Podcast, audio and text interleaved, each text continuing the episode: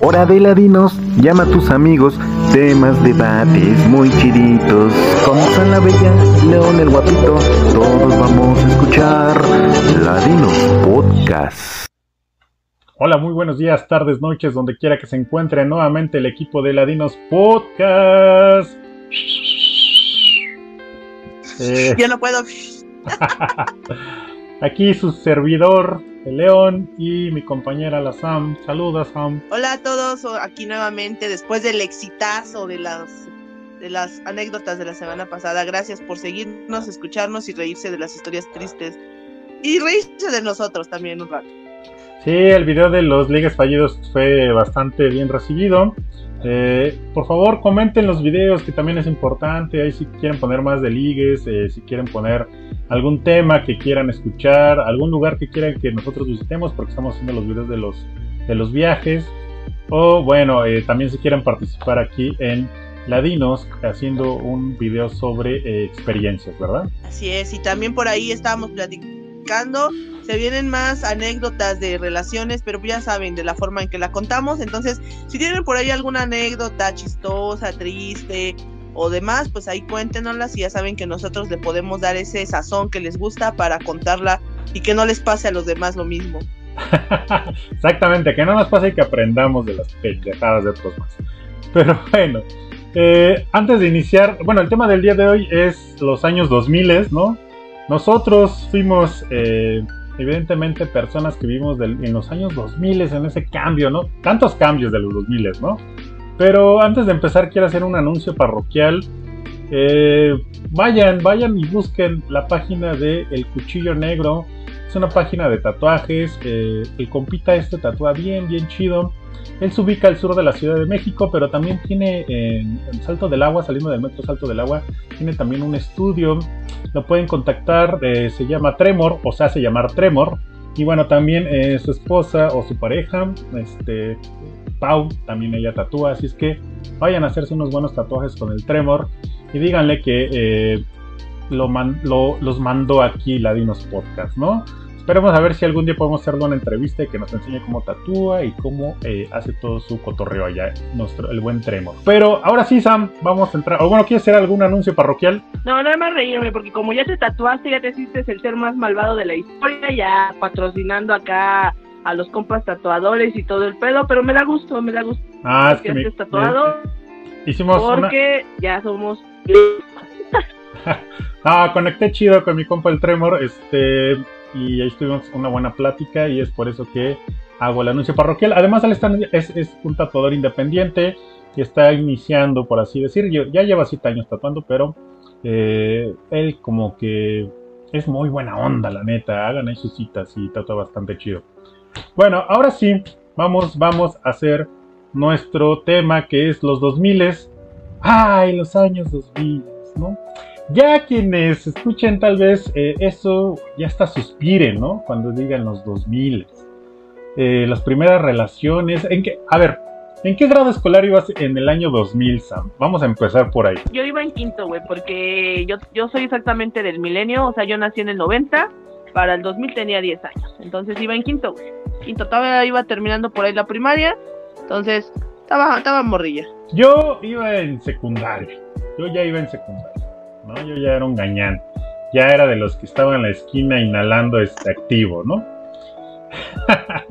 Entonces ya tenía más noción. morras en la secundaria. Sí, lo que fuera, ¿no? Pues ya se da, uno comparte lo que sea.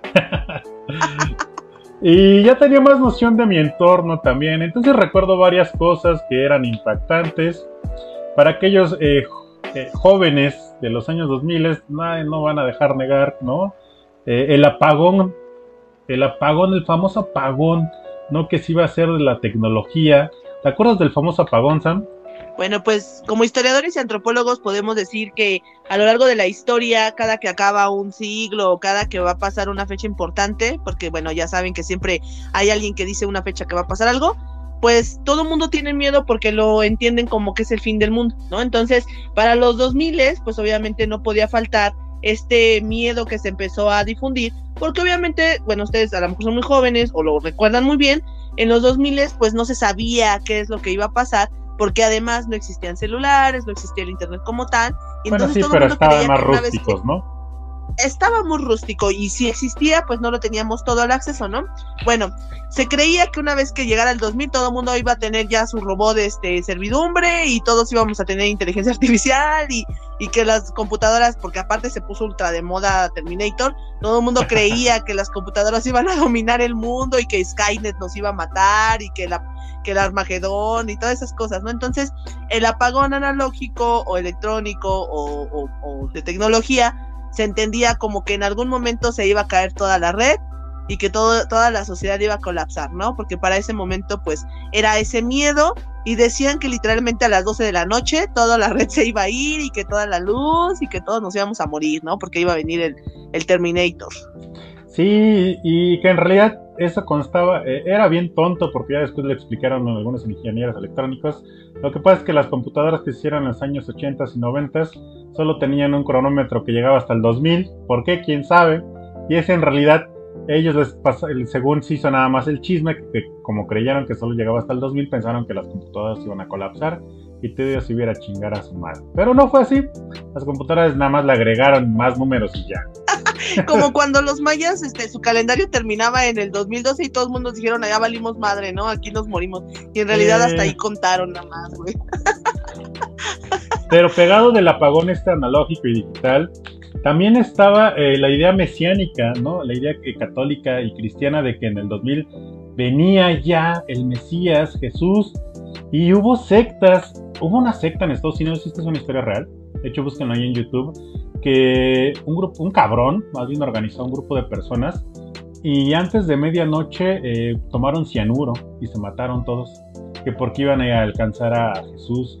Eh, entonces los 2000 fue una época de confusión total, ¿no? Sí, pues es que como te decía, cada a lo largo de la historia, la, la edad, la, el pensamiento mesiánico es de que cada cada milenio, cada cientos de años, todo el mundo cree que se va a acabar el mundo, ¿no? O sea, no es como que en el 2000 haya sido la única fecha, quizá en el 2100 todo el mundo va a creer que nos vamos a morir y así siempre va a ser, ¿no? Porque justamente tienen esta idea de que va a regresar Jesús o que va a venir el, el anticristo y pues que nos vamos a morir, ¿no? Entonces, esto fue pues obviamente difundido porque en mayor escala, pues porque ya mucha gente contaba con internet, pues también los medios de difusión se empezaron a hacer más masivos, eh, obviamente la gente, las redes y demás que en ese momento existían, pues empezaron a difundir y a buscar información al respecto, ¿no? Entonces, eh, aquí es donde va a empezar esta gran problemática de la nueva era, que esta información que tenemos al alcance de nuestras manos, en vez de informar, pues nada más asusta, ¿no? Entonces, eso es lo que realmente va a empezar a pasar, que es la difusión del miedo a través de todas estas redes. Entonces, a lo mejor no colapsó el, las redes y demás, pero pues más bien generaron que la gente colapsara, nada más. Sí, y bueno, en México sin duda cambios también, ¿no? Eh, algunos yo creo que sí se mataron, supongo que algunos otros también pensaron que se iba a, bueno, que iba, iban a, a, resucitar las pinches máquinas y nos iban a matar, pero en realidad en lo político, pues por primera vez, después de más de 60 años, el PRI se baja del poder presidencial y tenemos a Alchente Botas Picudas como nuestro primer presidente, que no era del PRI eh, específicamente y que, bueno, eh, surgía del PAN, ¿no? Este hombre que, ¿te acuerdas de algunas de sus promesas, Sam? ¿O alguna vez? Supongo que lo has estudiado, pero cuéntanos algunas de sus grandes promesas del Fox pues estaban chidas en primera. Me recuerdo mucho los comerciales, güey. Me acuerdo que pasaban en la televisión los comerciales y justamente hablaban de. Bueno, es que tenía esta.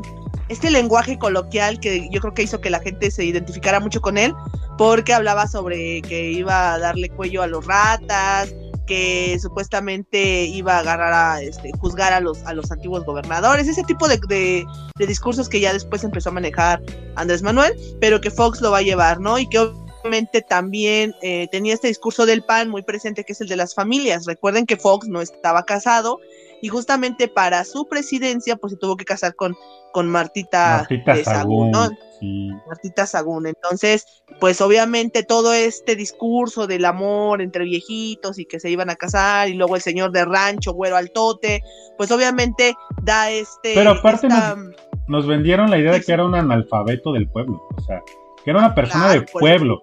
O sea, analfabeto en cuestiones educativas, pero que tenía mucho corazón y convicción. Ese era el eslogan, ¿no? Porque era de rancho, pues era el, el, mensaje, el lenguaje coloquial con el que todos nos identificábamos y que al final decías, bueno, si este vato viene de abajo como Benito Juárez, pues entonces cualquier vato puede ser presidente. Por eso también fue como, como el impulso o el boom que hubo en los 2000 porque pues Fox derrotó al, al Gran Prix, ¿no? Entonces, eso fue como una de las cosas que pasaron, al menos en la ciudad, en México, en México en general. México. Algo que sí tengo de reconocer que pasó en los 2000 y que sí dio apertura el, el buen Chente Botas Picudas, es la libertad de expresión en los medios de comunicación. De hecho, ese cabrón se estuvo presentando en las televisores en varios, este, en varios programas haciendo sketch, ¿no? Lo que en un determinado momento nadie se había atrevido porque eh, los que no sepan, pues el PRI era bastante, bastante este, malvado en ese sentido. Este, no dejaba ¿no? que se burlaran, este, ni mucho menos quisieran mofa ¿no? de, la, de la política. Y sí, este güey se fue con el famoso Adal Ramones, ¿no? En otro rollo. Le hicieron su sketch, se burlaron de él. Y bueno, eh, de alguna otra forma sí hubo una apertura de libertad de expresión en los medios masivos eh, que hizo un cambio muy fuerte, ¿no? ¿Qué más, Sam? ¿Qué más de los 2000?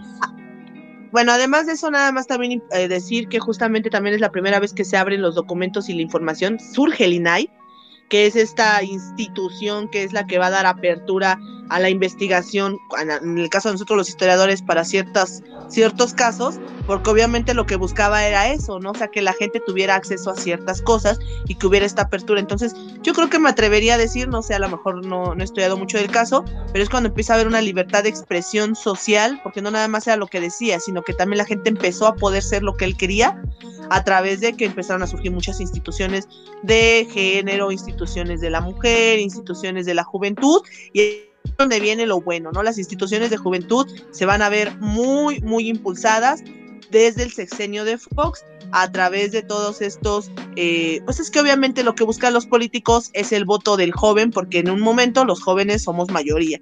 Y no es que seamos más para derrocar, sino que somos más votos posibles, ¿no? Entonces, por eso es que en esos momentos de los 2000 pues vamos a tener este impulso hacia la juventud.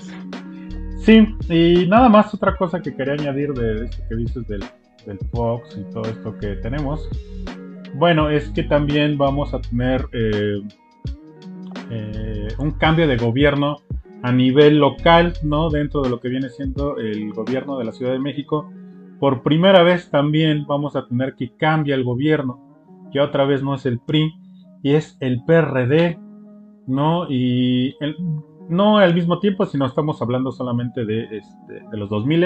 Cuando hablamos de los 2000 yo pienso entre el 2000 y el 2015 por lo menos, ¿no? Es lo que estamos hablando en esta temporalidad. Pero por ahí también tenemos en estos 2000, este, en estos principios de los 2000, pues el cambio de gobierno. Y por primera vez tenemos al AMLO, AMLO fue como jefe de gobierno dentro de la Ciudad de México y que igual, junto con lo que ya venía haciendo Fox, pues le va a dar mucho impulso a la juventud y bueno, a, las personas adultas mayores, ¿no? Esos cambios bien radicales que vamos a tener. Y ¿Qué más, Sam? ¿Qué más? ya, ya como jóvenes, ¿cómo nos impactó estos cambios a nivel este, nacional e internacional? ¿Qué gozamos? Bueno, pues. ¿Qué gozamos? Porque ya no hay, ¿eh? ya no existe primero, eso. Bueno, hay que, primero antes de todo lo que tiene que ver con lo que es la Ciudad de México, hay que posicionar el contexto que estaba pasando en el mundo. Te decía, yo estaba en la primaria y había algo que imperaba en el mundo en ese momento que era Estados Unidos, ¿no? Todo el mundo tenía un tío que estaba en Estados Unidos, todo el mundo tenía a alguien en Estados Unidos y obviamente la cultura dominante era la estadounidense, por lo cual vamos a tener un auge en el pop, donde van a surgir todas estas boy bands, eh, la Britney Spears, Christina Aguilera, Eminem, que son como los grandes... Exacto, ¿no? Los Backstreet Boys chuladas, los NCN, que nunca me. ¿Quién? Los NCN. Los NCN, todos esos güeyes, este, pues todos estos, ¿no? Que, que en realidad fueron boom, porque obviamente son estos productos prefabricados del pop, que es eh, algo que gusta, que pega y que a través de ahí todo el mundo quiere imitar. Eh, Paris Hilton estaba en su apogeo, todo el mundo quería ser delgado, extremadamente delgado, con pantalones a la cadera. La anorexia es un mal, un mal social, güey.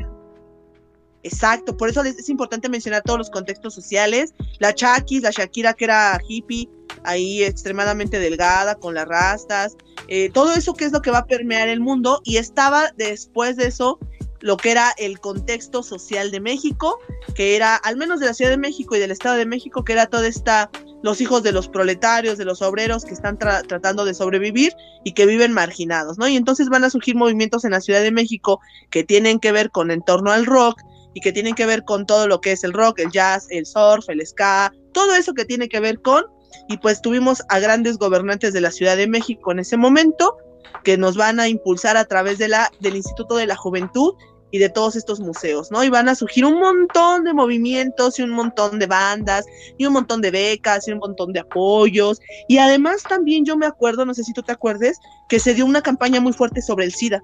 Sí, había una campaña sobre cuidado y sexualidad este, muy fuerte para evitar justo embarazos en la juventud.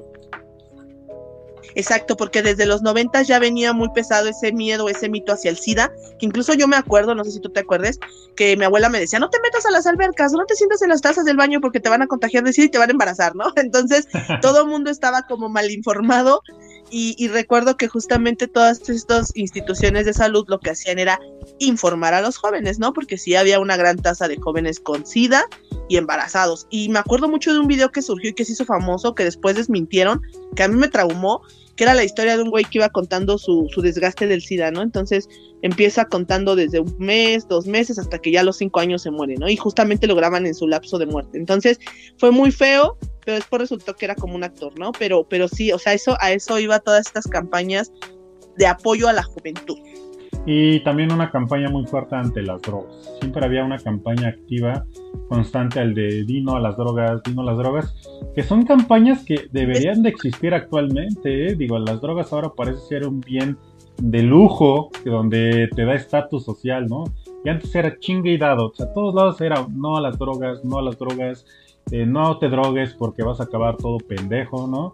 Y bueno, pues en parte no tenían tanta falsedad esas campañas, ¿no? Así es, estaba la famosa campaña de Vive sin drogas, pero justo lo que acabas de decir y lo deberíamos de analizar después, como cuando lo hacíamos la gente marginada eras de gente fea, de gente mala, gente enferma, pero ahora que lo hacen los white mexicans, ahora sí son eh, gente filósofa y pensante y se relajan y cosas así, ¿no? Entonces, justamente también todo Exacto, están haciendo reflexión, yoga y demás. Bueno, y en torno a estas cosas que estamos viendo, algunos eh, testimonios que nos hicieron llegar a través de Facebook y que más o menos nos recuerdan los 2000 y ahorita nosotros vamos a dar nuestros testimoniales de lo que recordamos de los 2000 de lo que más nos impactó. Así es que, Sam, tú los tienes, dale derecha a la flecha. Bueno, uno de los primeros comentarios que nos hicieron, pues es justamente que recuerdan cómo vivieron los 2000, ¿no? Eh, recordemos que la mayoría de nosotros estaba atravesando quizá la secundaria, la prepa, y bueno, dependiendo en qué año, ¿no? Pero empezar de los 2000 la mayoría estaba estudiando la secundaria o la prepa. Entonces, pues nos va a tocar este cambio donde van a surgir las tribus urbanas, ¿no? Entonces, por ahí, ahorita vamos a explicar un poquito qué es eso, pero bueno, por ahí nos mandan un caso y decía, yo recuerdo mucho los zumbidos del Messenger. ¿Te acuerdas tú del Messenger? Que ya lo platicamos la semana pasada, pero híjole, el Messenger era lo que ahora es el Facebook, ¿no? Sí, era nuestra única medio. Literal es lo que es el Messenger de Facebook. Este, solo podías escribir, ¿no? Podías escribir a través del Hotmail recados y dejar ahí los recados como eh, digamos, pendientes para cuando se conectara tu compañero, tu amigo, tu novia, lo que sea, lo viera y te respondía. Y cuando entrabas, hacía un pinche zumbido de que tenías un, este, un mensaje, ¿no? ¡Mmm! Hacía la chingadera. No, pero aparte, güey, cuando tú estabas conectado aquí haciendo tu tarea en el café de 5 pesos la hora, de repente aparecía una ventanita en la esquina que decía, tal persona, bebecito mochito preciosito, acaba de iniciar sesión y tu corazón latía al mil por hora porque ya se había conectado ese cabrón, ¿no? O esa cabrona En, en, diferentes casos. Y luego aparte, cuando tú te conectabas y no te mandaba mensaje el susodicho, te desconectabas y te volvías a conectar para que viera, ¿no? Te viera por si se le pasó. Entonces, esas técnicas. Sí, no, y, y ahí había en cada esquina, en cada esquina había un café internet en donde al principio eran caros, al principio recuerdo que eran 50 baros la hora, en algún momento vi hasta cafés internet de 100 baros la hora. Y pues, del cual rentabas por una hora este, la máquina de internet. Eh, podías descargar lo que fuera, pero curiosamente no había modo de llevarte esas cosas porque no había UCBs, güey. o al menos no tenías. Había un- disquetes. Había disquetes, pero costaban un chingo, entonces, ¿para qué te llevas tu disquete si no tenías computadora en casa? Entonces, era chistoso, ¿no? Este, descargar cosas No, aparte, si le movías el, el fierrito de arriba, se te borraba toda la información, güey. Sí, sí, sí, entonces era cagado ir a los café internet. Y en los café internet eh, siempre había un chingo de jóvenes, chingo de jóvenes, que curiosamente no se hablaban entre ellos, pero sí se hablaban entre las computadoras, ¿no? Ah, sí, porque, bueno, a mí me pasó una vez que un vato, güey, me- pues es que como siempre ibas al mismo internet, pues dejabas tu correo marcado, ¿no? Y me pasó que un güey al lado me, este, yo creo que se robó mi correo, güey, y me empezó a mandar mensajes y te estoy viendo y cosas así. Pues en ese tiempo yo me daba miedo, ¿no? Yo decía, este güey, qué pedo, ¿no? Y había como 10 güeyes, dije, pues quién sabe quién. Hasta que me dijo, estoy al lado de ti. A mí me dio un putero de miedo, güey, agarré mis cosas y vámonos a la verga, ni siquiera lo volteé. Sí, sí, pues dejabas tu información en la compu porque aparte ahora ese de robo de identidad y demás, pues ni, ni, ni por nuestra pinche mente pasaba, ¿no? Y dejabas todo. Hasta los Tus paquetes ahí. fotos, Sí, güey. tus fotos. Ahí mismo dejabas, ah, en el café internet abrías tu pinche blog, ¿no? O abrías tu MySpace o lo que fuera, tu correo electrónico y dejabas la contraseña, dejabas todo y la gente a veces podía entrar sin pedos. Pero la gente era honesta, cerraba las sesiones. Sí, güey, sí, la gente nunca fue maldosa, güey, en ese momento. Ahora la gente ve nada más una sesión abierta y no man, ya quiere extorsionar, secuestrar o ver los paquetes de la banda, ¿no? O te publica que eres gay. sí, es culera la banda. Eh, ¿Qué más, Sam? ¿Qué más, qué, qué más recuerdas? Ah, ¿qué más de las anécdotas? bueno. Perdón. Ah, bueno, de las anécdotas. Ah, de los zumbidos, pues obviamente acuérdate que era como podías mandar emoticons, lo que ahora son los estos eh, pues, logos chiquitos, pero mandabas unos pinches emoticones grandotes que tapaban toda la pantalla y el zumbido era como de güey, contéstame, ¿no? Porque y te trababa toda la compu. Toda la compu. O el besote, ¿no? El besote de toda la pinche pantalla. Ah, sí, que parecía Mm. hasta. Culerísima esa madre, güey. Sí, sí recuerdo. Estaba sí chingón, recuerdo. Hasta sentías las mariposas en el estómago. ¿Qué otra anécdota, los, nombres de ese pinche Messenger, pero bueno. Eh, luego dice otra chica, radioactivo y los juguetes radioactivos. Güey, no mames, yo me acuerdo que eh, escuchar radioactivo en ese momento que ahora ya es reactor Reactor. y que pues me acuerdo que... Y que está culerísimo porque- reactor ahora, ¿eh? Sí, sí, pero me acuerdo que en esos momentos tenían una hora para cada género de música, ¿no? Por ejemplo, los martes yo me acuerdo que era el reggae a la noche, los lunes de surf, güey, yo no me lo perdía de 9 a 10 con el Gaba Gaba, y, Sí, el Gaba y Gaba. luego pues tenía los viernes de ska, güey, y los sábados de reggae, o sea, había, no mames, o sea, era como como un mundo de escape donde tú podías escuchar lo que a ti te gustaba, quemabas tu cassette ahí grabando la, la grabadora, este, porque aparte pues no existían celular, o sea, sí existían, pero pues de una forma muy arcaica, muy barata, y pues había, bueno, a mí nunca me tocó esto de los premios eh, de reactor y todo ese tipo de cosas, pero pues a mucha banda sí ella dice, bueno, los lo de radioactivo y los juguetes supongo que deberías de haber ganado boletos. Yo una vez me gané boletos para una banda de ska. Este, yo creo que tiene que ver con eso, ¿no? Y aparte de que estas emisoras empezaban a hacer los eventos, ¿no? O sea, eran las que organizaban los eventos, por eso muchos los seguíamos, porque pues nos enterábamos de dónde iba a ser el toquín y Sí, y sí, pues sí. llaman. Otra cosa chida, güey, que era cuando llamabas a las estaciones como en la película de Amarte Duele, cuando hablas y las mermeladas, ¿no? Sí, estaba súper chido. Yo ya no escuché radioactivo, más bien. Lo escuché poco, yo nada más, más bien escuché reactor. Y lo escuché mucho, mucho, mucho, mucho. Escuché reactor, me mamaba reactor, ¿no? Y, a- y por ahí cuando salió por primera vez la recluta, ¿no? Y no mames, todo un pinche show esta ruca. Sí, el Sopitas, güey. Y me acuerdo del eslogan, ¿no? Reactor 105.7. ¿No? Y acá lo escuchabas y se escuchaba así súper chido. Y sí, era súper padre porque ahí te enterabas de las nuevas bandas, ¿no? Estos güeyes sí se iban a a Inglaterra, a Estados Unidos, a Alemania escuchar bandas. Ahora no hacen ni madres, ahora ya nada más les mandan el pinche disco pregrabado y reprodúcelo 40 mil veces. Me acuerdo cuando, porque me acuerdo de eso cuando el Sopitas o, o la Recluta se iban a los festivales eh, en Europa. Y traían, sí, traían acá la documentación chida, ¿no? No, vean, traemos el LP en exclusiva para México, ¿no? Me acuerdo que yo escuché por primera vez a los Hypes, ¿no? Cuando los trajeron estos güeyes para acá, y decía, ah, no mames, está bien chido los Hypes, ¿no? Los Arctic Monkeys, también ahí los escuché. Eh, no, el primer Corona Capital que armaron estos güeyes.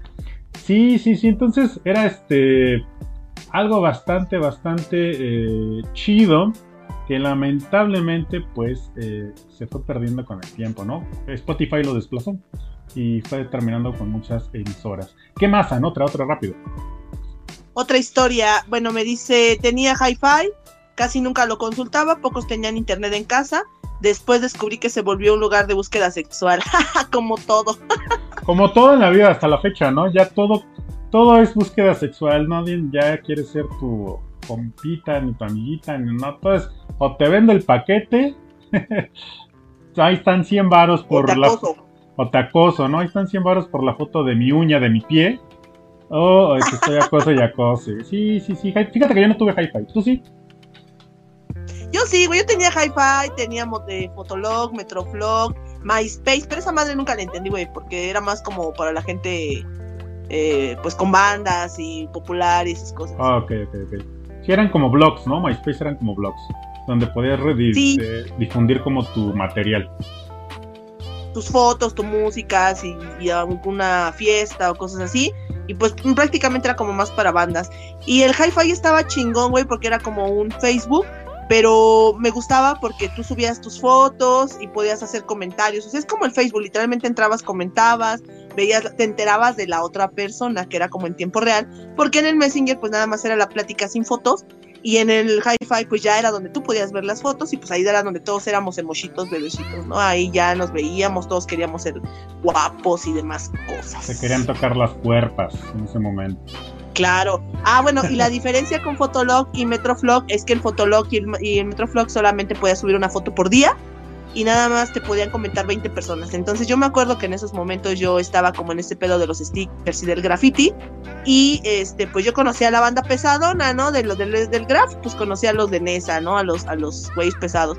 Y del stickers pues conocía a los pesados. Entonces cuando yo entraba, güey, subían una foto y al segundo ya se le había llenado su, su de esa madre y ya no te comentaban. O se me llenaba a mí y ya nadie me comentaba, ¿no? Entonces Ah, qué pinches momentos tan chingones, güey. Fotos chingonas. Que luego a veces nada más era una pinche frase toda fea, pero se te llenaba y ya toda la banda quería ser popular. Era el, el populacho, güey. Es que el ser popular era, era eso, pertenecer a las redes. hasta la fecha, hasta la fecha, son. Ah, Por eso hacemos Ladinos Podcast. Queremos ser populares. Pues yo siempre fui, güey. La neta, yo siempre lo fui, así que. no, pero ahora en redes sociales. Queremos ser populares en YouTube. ¿No? Y ah, bueno, hay que hacer populares para vivir para vivir de eso y que nos paguen la renta. Sí, sí, sí. Bueno, a ver otra anécdota y vamos a ir platicando. ¿Qué más nos comentan, Sam? Otra dice, me recuerdo mucho los conciertos en el Zócalo, se presentaban Santa Sabina, La Maldita Vecindad, Manu Chao, Madre Dreus, eran lo mejor de principios de los 2000. ¿Qué recuerdos? Sí, esto impulsado mucho por la famosa Ciudad de la Esperanza, Marcelo Ebrard, por ahí más o menos AMLO y Rosario Robles empezaron porque para los que no sepan, AMLO no terminó su, digamos, su gobierno dentro del Distrito Federal de aquel tiempo, sino lo terminó Rosario Robles. Y empezaron a impulsar estas como eh, conciertos, ¿no? Estos masivos que se hacían en CEU.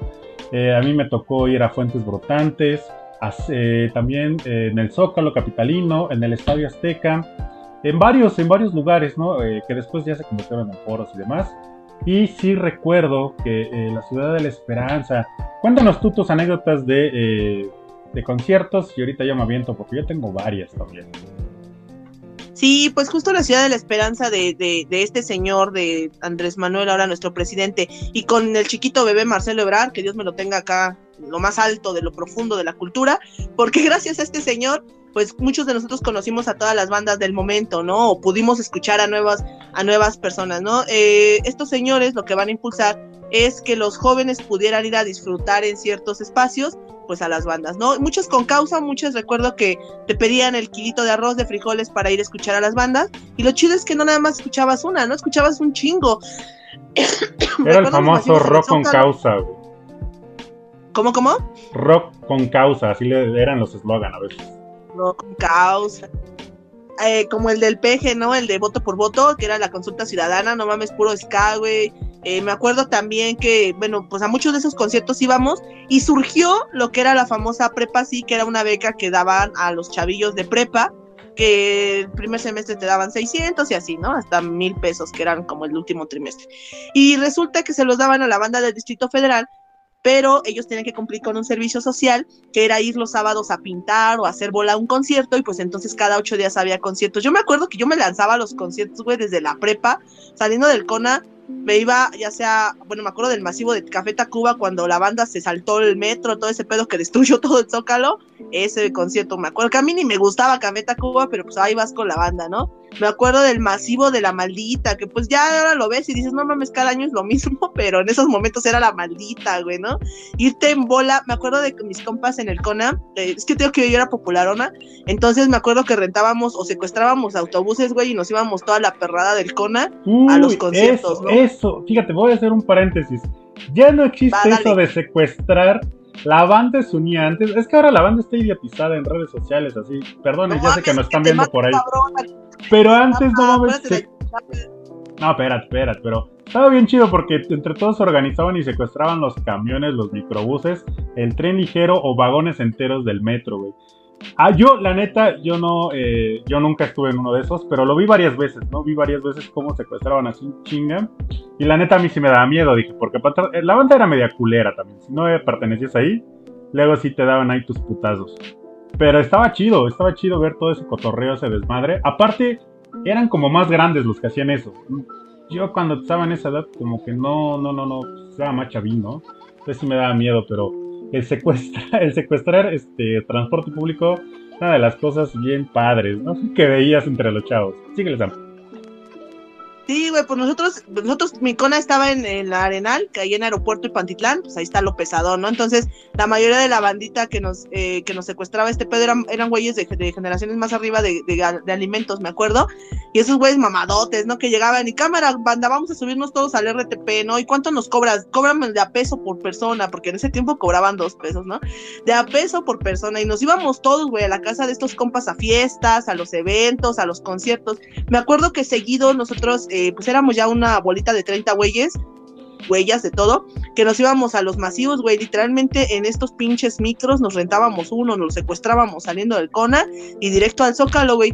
Llegábamos al Zócalo, teníamos una amiga que vivía ahí en la Candelaria y pues ya te imaginarás, ¿no? Todos llegados mojados del concierto, de las pipas y todo eso que aventaban, botellas de cerveza y orines y demás que te aventaban. Todo lo que pues había. llegaban todo lo que había. Llegabas a, a, la casa de esta morra, pues ya ahí nos cambiábamos, ¿no? Entonces, recuerdos chingones, porque la neta es que yo sí me acuerdo que convivíamos muy cabrón entre la banda. O sea, se unía la banda, pues, que era lo que, Sí, lo que, lo que dice, lo que dice la banda de, de maldita vecindad, ¿no? Paz y baile. sí, había un pase baile bien cotorrón. Igual yo eh, fui a muchos, a muchos conciertos de esos, ¿no? En donde llevabas tu kilo de arroz y te dejaban pasar, llevabas tu kilo de frijol, de, de, de sopa, este, o a veces te cobraban a más 20, 30 pesos y órale, ¿no? Vas para adentro. Eh, de los que igual recuerdo fui a ver a la maldita vecindad, ¿no? Fui a verla como 3, 4 veces. Eh, al Zócalo Capitalino eh, y una vez acá en, el Estadio Azteca. Eh, uno de los conciertos que más recuerdo que eran de estos fue en las Fuentes Brotantes y lo recuerdo muy bien porque estaba saliendo con una chica y casualmente cuando la conocí también le gustaba todo este desmadre. Y nos enteramos, no me acuerdo cómo nos enteramos, que iba a haber ahí en las Fuentes Brotantes un, este, iba a estar la Santa Sabina. Y creo que otro más, nada más iban a ser dos, no me acuerdo cuál es el otro. Pero en eso fuimos, era como nuestra tercer cita, o sea, todo tranquilo, todo muy relajado. Aparte yo siempre tengo... Siempre la gente cree que porque soy buen pedo, tranquilo, creen que soy pendejo, ¿no? Y que no tengo emociones de, al- de alteración, güey. Entonces de repente esa chica pues decía, pues este güey se ve bien real, bien tranquilo, ¿no? Y llevaba unos lentes nuevos, güey. Me acaban de comprar unos lentes nuevecitos. No te miento, tenía como 18, 19, años, no me acuerdo.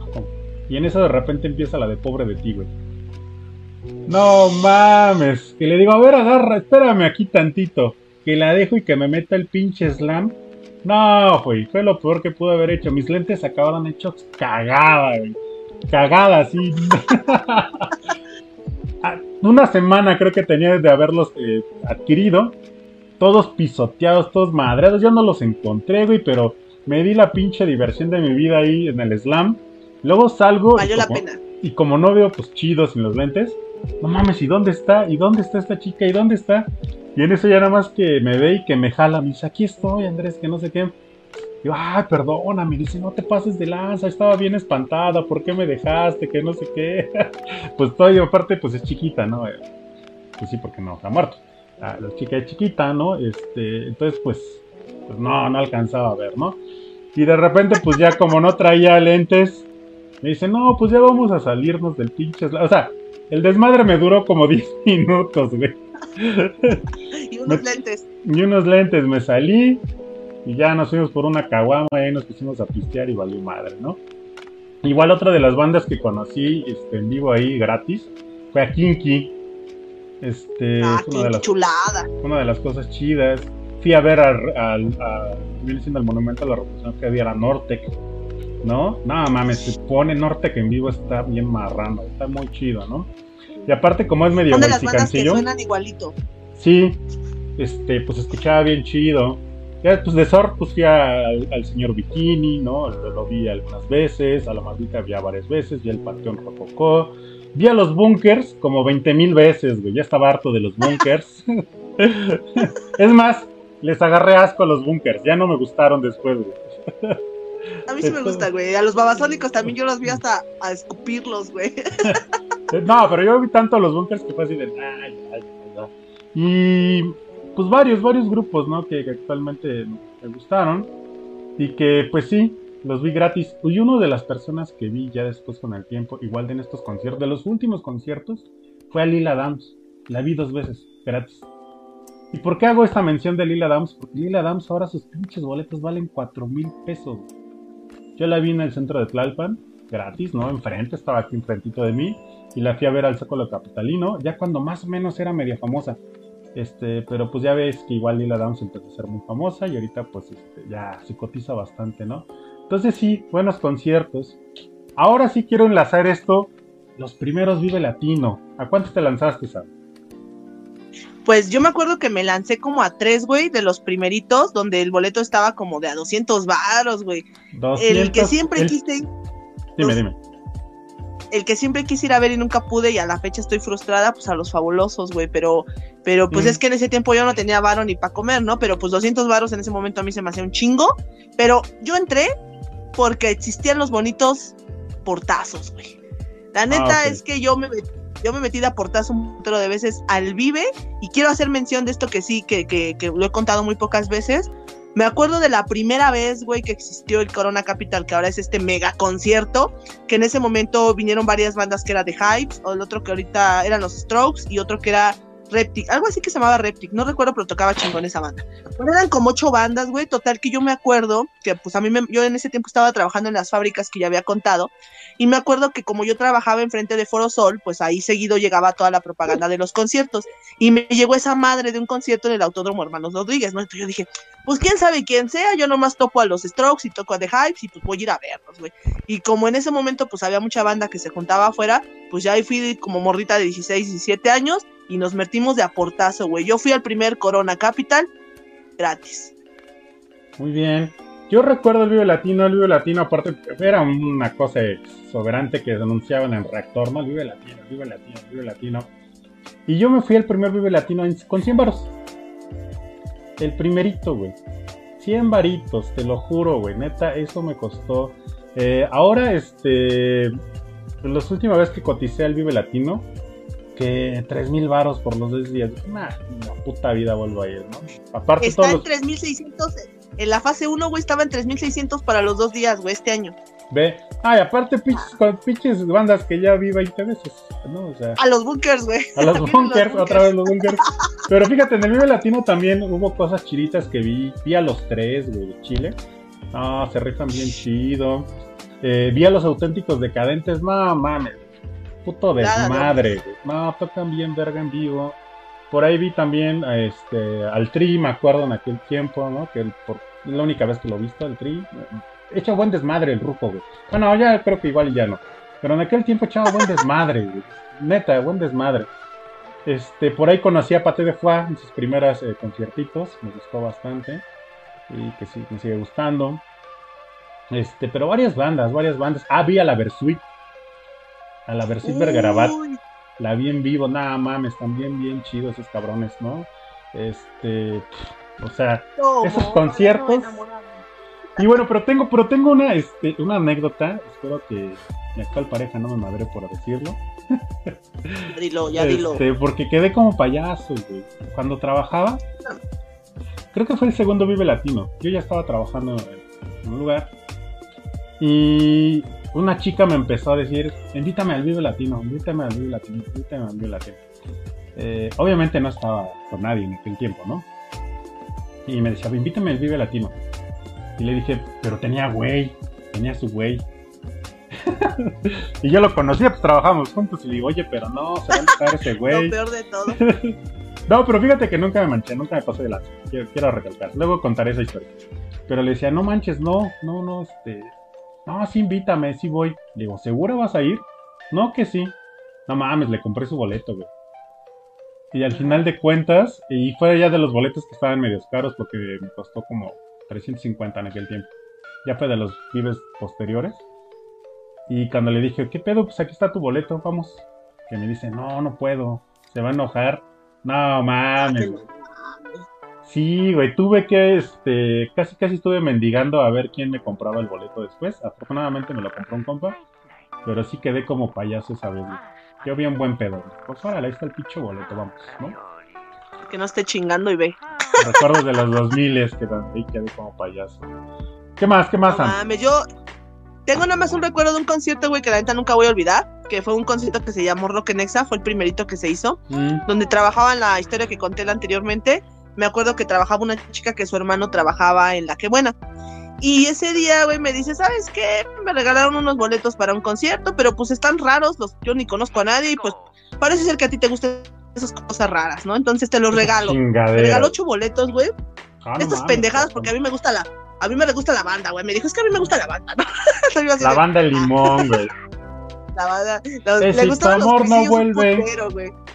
Le Ah, gustaban no los cuisillos, los güey. cuisillos, Un- güey. un- un- Me acuerdo que un día se le perdió su pluma de los cuisillos y nos casi nos mata a todos ahí en el trabajo, güey. Nadie tenía su pinche pluma. bueno, ya, total que me regaló ocho boletos para el pinche. Era para la, la que está al lado del Cruz Azul. ¿Cuál es, güey? La Plaza de Toros. Mm, La Plaza de Toros. Y me acuerdo que en ese tiempo yo tenía 16 y mi hermana tenía 13, güey. Yo, yo tenía 15 y mi hermana 13. Y me llevé a mi hermana porque era la del varo, güey. Era la que más ganaba. ella ganaba más varo. Entonces yo le invité a ella y a dos de mis amigos. Y iba a estar, fíjate, pinche cartelazo, güey. Yo, yo ese concierto lo recuerdo mucho porque conocí a Porter, güey. Y, y a Porter Ah, con no Juan mames. Sí, yo también Con conocí a Son. Porter con Juan Son en el Vive. del Vive. Sí. Bueno, bueno, total que vi a Juan Papacito Son. Pero bueno, iba, iba a estar Panda, güey. Juan Son, bueno, el pinche deporte. Los Bunkers, los Dynamites, Molotov, güey. Vi a Molotov. Moderato, güey. Estaba Moderato. Estaban los Dynamites, estaba División Minúscula. No mames, un putero de bandas bien chingonas, güey. Deluxe. Y me acuerdo, no sé si ustedes, ustedes se enterarán seguramente, que fue cuando un concierto que abucharon a Panda, güey. Que en el concierto donde le aventaron meados, le aventaban botellas. Simón. Y el Pepe Madero, de- el Pepe Madero decía, chinguen su madre, yo voy a seguir cantando. Ah, pues yo estuve ahí en ese concierto, güey. Entonces, pinche concierto yo lo recuerdo, güey, porque empezó a las 5 de la tarde, terminó a la 1 de la mañana, hasta allá. Y pues yo me acuerdo todavía, recuerdo como mi hermana con su celular, el chocolate, el LG chocolate, este, grababa la de cuervos, güey. Todo apagado, las no luces nada más de los celulares. No mames, ¿sabes? esos son de mis recuerdos, güey que a la fecha yo le pongo ese concierto a mi hijo a Ian y yo lloro, güey, le digo, yo estuve ahí cuando estuvo Porter, ¿no? O sea, porque para mí ese concierto es Porter, güey. Y, y pues Panda, ¿no? Que ya lo había visto, pero pues estuvo muy cagado. Y, lo, y los recuerdos más chingones de eso, pues es que mi hermana y yo, pues regresándonos solitas en el metro a la una de la mañana, viviendo hasta Valle de Chalco, ¿no? Entonces, ese pedo, o sea, ¿cómo te regresabas? Sí, que esa es otra cosa que no hemos dicho de los masivos y que era de lo que más nos gustaba como jóvenes. Es que los masivos duraban 4 o 5 horas, este, pero atascado. Muchos de los masivos a los que yo fui empezaban a mediodía y terminaban a las 6, 7 de la tarde, ¿no? Claro, había intermedios entre banda y banda, ¿no? Una media hora más o menos. Y otra de las cosas que nos encantaba y me encantaban a mí de los masivos es que te podías poner hasta el fundillo ahí. Había de todo, güey. Pues había de todo. Pero principalmente había mota y, y chelas, ¿no? Pero ya de repente. Pero chela en bolsa. Chela en bolsa, sí, porque aparte había que ser este, ecológico, ¿no? Según. Eh, no, era para que no se dieran en su madre la banda, más bien. Este, pero siempre, o sea, estaba chidísimo porque ibas. Y yo recuerdo que eh, cuando fui aquí al Estadio Azteca en uno de los, de los conciertos Sneakers, uno de los eventos Sneakers. Los Sneakers, güey. Este, afuera del Estadio Azteca, para los que ubican, hay un pinche Oxxo ahí. es más, ya hasta le prohibieron vender alcohol en las pinches este, en los eventos. Pero todo mundo, güey, trae aquí sus doces en la mano, güey, tomando. Y como si nada, ¿no? Y aparte, pues adentro la venta de alcohol también estaba permitida, ¿no? Entonces era de las cosas chidas también de los, de los masivos que había, este, pues había maña, ¿no? Había cochinada, había mierda, como dicen las mamás ahora, ¿no? Eh, para tomar en todos lados. Y bueno, no faltaba la mota, que era lo principal, pero pues de repente cuando ya te ponías a ver bien, pues ya veías los ácidos por ahí, ¿no? Uno que otro también piedroso. Este, también acá, sí, también acá la pinche, los cuadros, la mona, o sea, ya veías de todo. Las monais. Sí. Ah, las bonais, que también es algo que ya se perdió, ¿eh? Cómo se drogaban con las bonais. Ah, sí. Las que vendían, ah, güey, cuando te venden los pinches este, impermeables en el zócalo, ¿no? De que va a llover y pues tú ahí estás. No mames, qué recuerdos, güey. Me acuerdo también, güey, cuando te quitan tus pinches cinturones en los masivos, pues para que no te agarraras a cinturonazos, porque luego la banda era mañosa, güey, en el culera, culera. No mames, pinches calabrados, güey, sí, sí. Aventaban hasta los cabrones. A mí una vez me cayó un cabrón en, en, en babasónicos, güey, creo, no me acuerdo, no mames. O sea, la banda estaba dañada. Y más en el surf, güey. Justo apenas estaba viendo una entrevista de este chico que es de la famosa foto donde está surfeando. No sé si la has visto de un güey que está en la tabla de surf y que, trae su máscara. Bueno, esa foto es súper icónica. Que trae pues yo al, huracán Ramírez. Ese cabrón. Yo estaba atrás de ese güey porque de hecho yo también me subí a la tabla. a mí me mamaba el surf, güey. Yo fui a ver a todos los, surfers, ¿no? Eh, me iba a la Alicia, este, y por los recuerdos de que conocías ahí a los ligues, güey, de que te ligabas a alguien ahí, de que manoseabas a los cabrones. Yo sí, la neta sí agarraba narga y todo lo que podía, güey, ahí en los conciertos. Y pues ahí conocí a mi rizo, güey, en el Faro de Oriente, que también era lo que decía hace rato. Jueves, viernes, sábado, domingo, sabías que había conciertos en todos pinches lados. Zócalo, en la Plaza de Santo Domingo, Fuentes Brotantes, en los Estíos, en Faro de Oriente, en todos esos lugares, güey. La neta es que siempre había donde ir y gratis, ¿no? Con cinco baros llegamos. Sí. Uno de los, eh, ya para ir terminando cerrando esto, porque nosotros estamos extasiados de hablar de todas estas mamadas que ya no existen, porque eh, cortaron los subsidios y ahora nos quieren poner al grupo firme. Está bien, no estoy mal, pero muchos de estos conciertos, porque pareciera que solamente es exceso y desmadre, a veces venían acompañados con este, aparte de estas propagandas de cero drogas y campaña de sexualidad y demás, venía con una campaña de eh, cultura. Había exposiciones culturales a veces dentro de lo que viene siendo los masivos, normalmente de pintura, había mucha pintura pues, del skate, me acuerdo que el sneakers, eh, eh, las personas participaban, hacían skate y hacían este, murales, ¿no? Este, bombas en aquel tiempo, que decían el graffiti, ¿no? Y dices, no mames, estaba chido porque sí fomentaba la cultura, pero también fomentaba después ya este, este conocimiento de bandas. No era solamente irte a embrutecer, claro, había gente que lo hacía, pero también estaba bien chido porque ibas a poder ver exposiciones de fotografía, de pintura, eh, también de, en algún momento libros. también, y bueno, las campañas que siempre te daban condones, ¿no? Ibas y te daban condones, te daban condones, este, para que la gente no la cagara, ¿no? Eh... Ya uno de los cambios de los conciertos que recuerdo chido. Además de eso, además de eso que digas, también los conciertos iban a las escuelas, güey, porque justamente lo que difundían era eso. Al CCH iban muchas bandas, a la UNAM, iban un chingo de bandas. Yo me acuerdo que yo en CCH tenía un noviecillo, ya conté la historia, bueno, luego la contaré. Ese güey eh, me invitaba a seguir CCH y ahí estaban las bandas, güey, tocando, a los bunkers, ahí los vi una vez. Sí, en CU, ¿no? En CU hubo muchas bandas, ¿no? Que que ibas y de repente, y luego ni avisaban, de repente ahí los ponían, ¿no? Ahí se ponían a cantar y, yo de repente en algún momento dado, y yo no fui a CU, no, o sea, nunca estudié en una prepa CU, nada, pero tenía unos amigos y luego, cáiganle, porque hay masivo. Pues ya llegaba así, estaba, güey.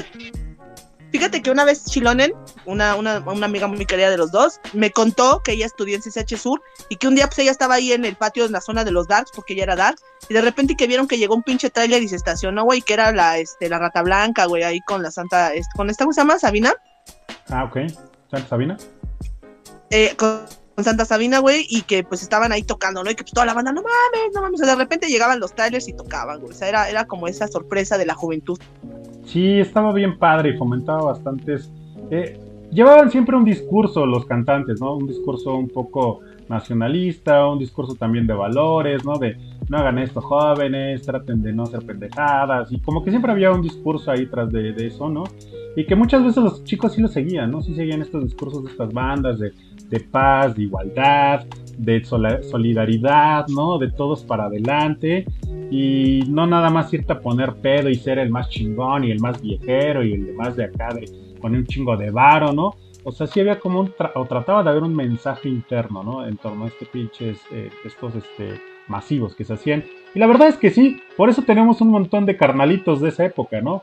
Hipiezones, buena onda, buen pedo, chidos, acá relajados. Este, yo no soy hippizón, pero pues igual me considero de esta ondita, ¿no? Buena onda, relajado, tranquilo.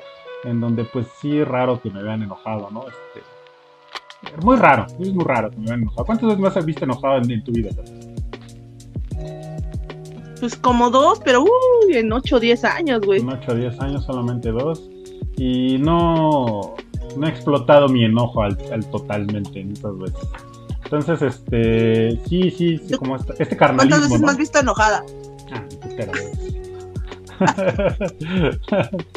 pero ya para terminar, eh, ¿alguna anécdota más ya de Ya para terminar, terminar.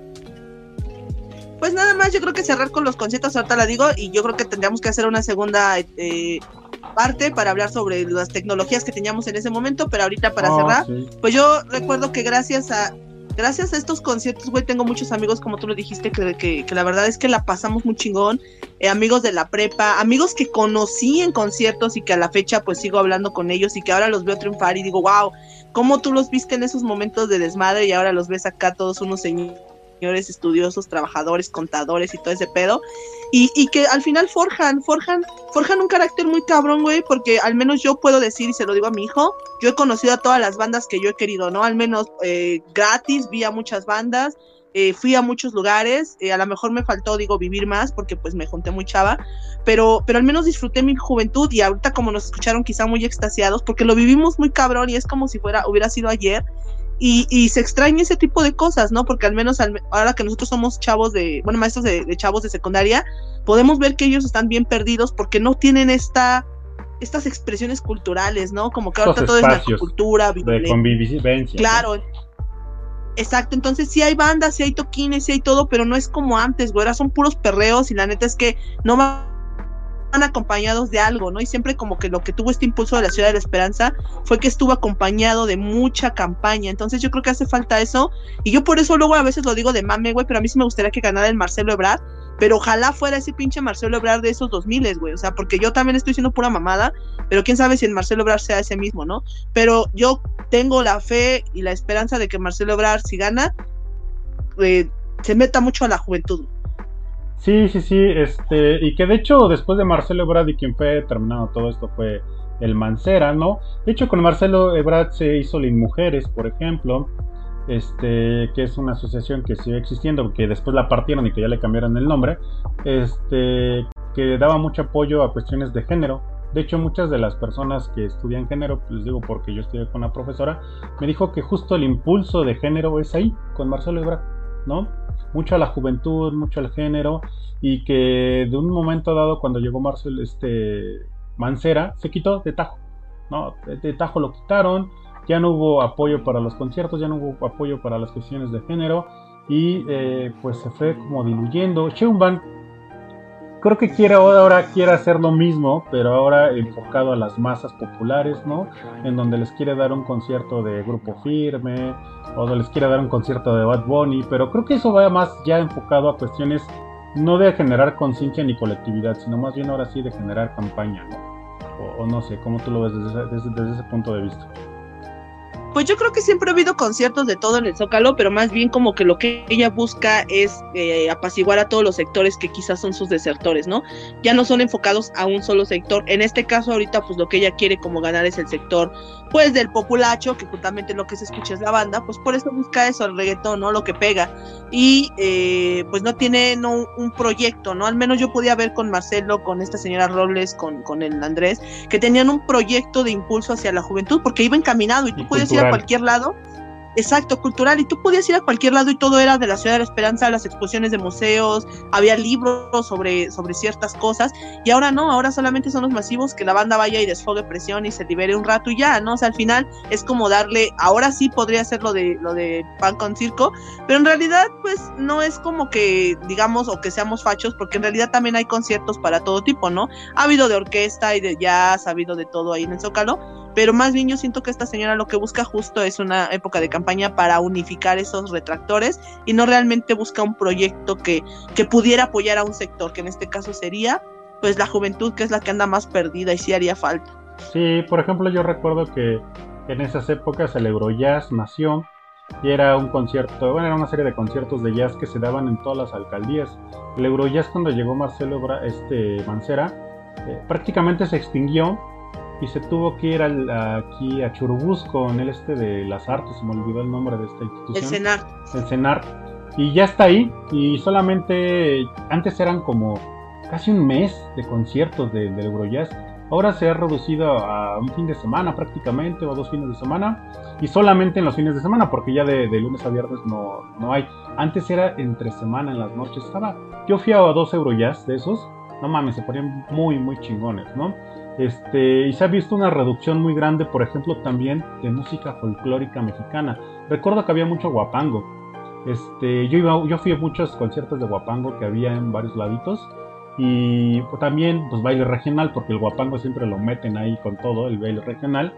Este, y la verdad es que música de viento también había. Yo fui a varios, yo fui a varios conciertitos de esos porque me gustan. Y se han también exterminado. Ahora los han dejado nada más en pequeños eventos, que ahora no sé, de las alcaldías, ¿no? El aniversario de la alcaldía y ahí ponen nada más a la música de bien. No, el día de Martas nada más ahí. Pero aquí en el transcurso del año había también un montón de este tipo de eventos y ahora se han extinguido. Este, ya para terminar, Sam, cuéntanos algo. Nada más para terminar justo lo que acabas de decir, pues yo recuerdo que el primer faro que surgió fue aquí en Iztacalco a partir de ahí se van a difundir varios en las alcaldías más importantes donde había mucha gente que justamente buscaba esto, que es el Faro de Oriente, el de Iztacalco, el de Tláhuac, que va a surgir también el de Azcapotzalco, Indios Verdes, pero ahora hay una importante reducción justamente en los apoyos, porque estos faros no nada más eran de conciertos, sino serán talleres gratuitos, donde yo como persona, si sé hacer algo, puedo ir y dar un taller y se me paga algo. O sea, también son centros donde la gente pues se podía emplear y al final en la actualidad se han estado reduciendo los talleres y eso quiere decir que se está reduciendo también el apoyo, que ahora se ha transformado a esto de pilares y que se está llevando más a cabo más allá adelante, pero ya no es reducido a una cierta población que era la juventud, sino que ahora ya está buscando también en adultos, ¿no? Pero yo creo que más bien en vez de como hacer más proyectos deberían de unificar todo eso que ya hay, pero, pero sí, o sea, a nosotros nos tocó todo este cambio cultural y nos y pareciera ser ahora ya nos escuchamos como los viejitos que dicen es que antes era mejor y quizá era feo, era porque había otra banda que, que, estaba en otro mundo, pues estaban los emos, que después hablaremos de esas culturas urbanas, estaban los emos, estaban los skates, estaban los dark, o sea, había mucha variabilidad. Había variabilidad, güey, en la cultura. O sea, tú podías ser quien quisieras y todo eso se compaginaba en el zócalo. Tú encontrabas de todo tipo. ¿Y ahora qué hay? No, ahora no hay nada. Ahora todos son iguales. O sea, como que la. Ajá. Había una gran capitalismo diversidad. Sí, hay una amplia diversidad cultural, ¿no? De tribus urbanas, como dices. Ahora la gente solo aspira prácticamente a, casi tres, cuatro cosas, ¿no? Ser chican, ¿no? Aspirar a ser el godín de dinero y que te va súper chido y que desde tu casa con tu aplicación de tu celular este, comandas todo, ¿no? Ser reggaetonero, ¿no? A ser el malandro, el balacá, el malandrón. Ser reggaetonero o ser del narco, ¿no? De esos, bandos, de esos bandonarcos. No hay diversidad cultural en la juventud y los ves tan homogenizados que dices, ¿qué chingados pasó? Sí, es cierto, yo recuerdo a mí, a mí siempre me confundieron con Cairo Hippie, porque me gustaba vestir así. Pero, no, no, no era, pero veías alrededor un chingo, ¿no? Los pinquetos, los arquetos, los hemos. Eh, también veías un chingo de los skates, ¿no? Los surfs. Eh, veías también rockeros, porque había rockeros. eh, Raperos. Raperos. Había también metale- metaleros. reggae, rastas. reggae, rastas. Eh, teníamos también, pues, los de siempre, ¿no? Los de banda, güey, porque había gente de banda. También veías bien de gente de banda ahí, ¿no? Los de rock Los urbano. chacales, los reggaetoneros. Los chacales reggaetoneros, rock urbano, güey. Había un chingo de rock urbano también entre esos, en esas cosas, ¿no? Entonces había una amplia variedad que ahora pues, se ha reducido mucho y que eso genera pues que se estanque también la diversidad cultural, ¿no? Bueno, ¿alguna anécdota que con la que quieras cerrar nomás con un broche de oro? Si no, ya vámonos a... No, yo creo que ya lo dejaríamos para un segundo episodio porque nos falta hacer énfasis en qué es lo que las culturas urbanas y la tecnología, pero ya lo estaríamos dejando para otra ocasión. Muy bien, pues ya, bueno, lamentablemente los 2000 fueron bonitos. También hay cosas culeras, ¿no? Eh, ya hablaremos tal vez algún día de las cosas culeras, pero sí vimos estos cambios culturales que beneficiaban directamente a la juventud. Es por eso, y gracias a eso, que AMLO ganó posteriormente las campañas, porque todos los jóvenes creían en todos estos megaproyectos. No es a gratis. La gente que cree que AMLO ganó porque vino a decir sus cosas chaires y que era el Mesías, son pendejos porque no hacen un análisis histórico político, ¿no? Es por eso que AMLO y todas las masas de jóvenes que ahora somos adultos íbamos a votar por él. Yo fui a votar por él porque yo creía que con todos estos proyectos de juventud, de vejez y de apoyos en general a la sociedad, dije, cuando sea presidente, puta, ¿qué va a hacer? ¿No? Tal vez nos quedó de ver, no lo sé, tal vez sí, tal vez no, el tiempo lo dirá, pero hasta el momento creo que pues va cojeando, ¿no? No creo que creo que esos proyectos que hacían en, en micro, en una escala local, no se han podido hacer o no se han podido replicar en una escala nacional. Sí, y que al menos en algún momento podemos decir que estos señores al menos cumplieron, como lo dijiste, y que llevamos unos buenos recuerdos de eso, y que al menos nuestra juventud no fue tan mala porque tuviste acceso a la cultura, lo que se busca en la actualidad que no lo hay, ¿no? Entonces, ojalá que algún día tengamos ese acceso a la cultura, nuestros jóvenes, nuestros niños, porque la neta que fueron épocas en las que no nada más te divertías, aprendías. Sí, por eso somos tan loquillos, la neta. Pero bueno, síganos en nuestras redes sociales, por favor, comenten los videos, díganos qué les gustaría hablar más de los 2000, otros temas. Eh, por favor, síganos en Ladinos Podcast en YouTube, en Facebook también como Ladinos Podcast. Y bueno, por mi parte sería todo. Eh, mi nombre es León. Y Sam, despídete, por favor. Pues yo les voy a mandar un beso tronado de Messenger, como, como en el Messenger. Ah, no se ve por mi cámara, pero ahí está. ¡Mua! ¡Mua! Para que, que zumbe ahí la pantalla y muevan ahí el celular porque está zumbando.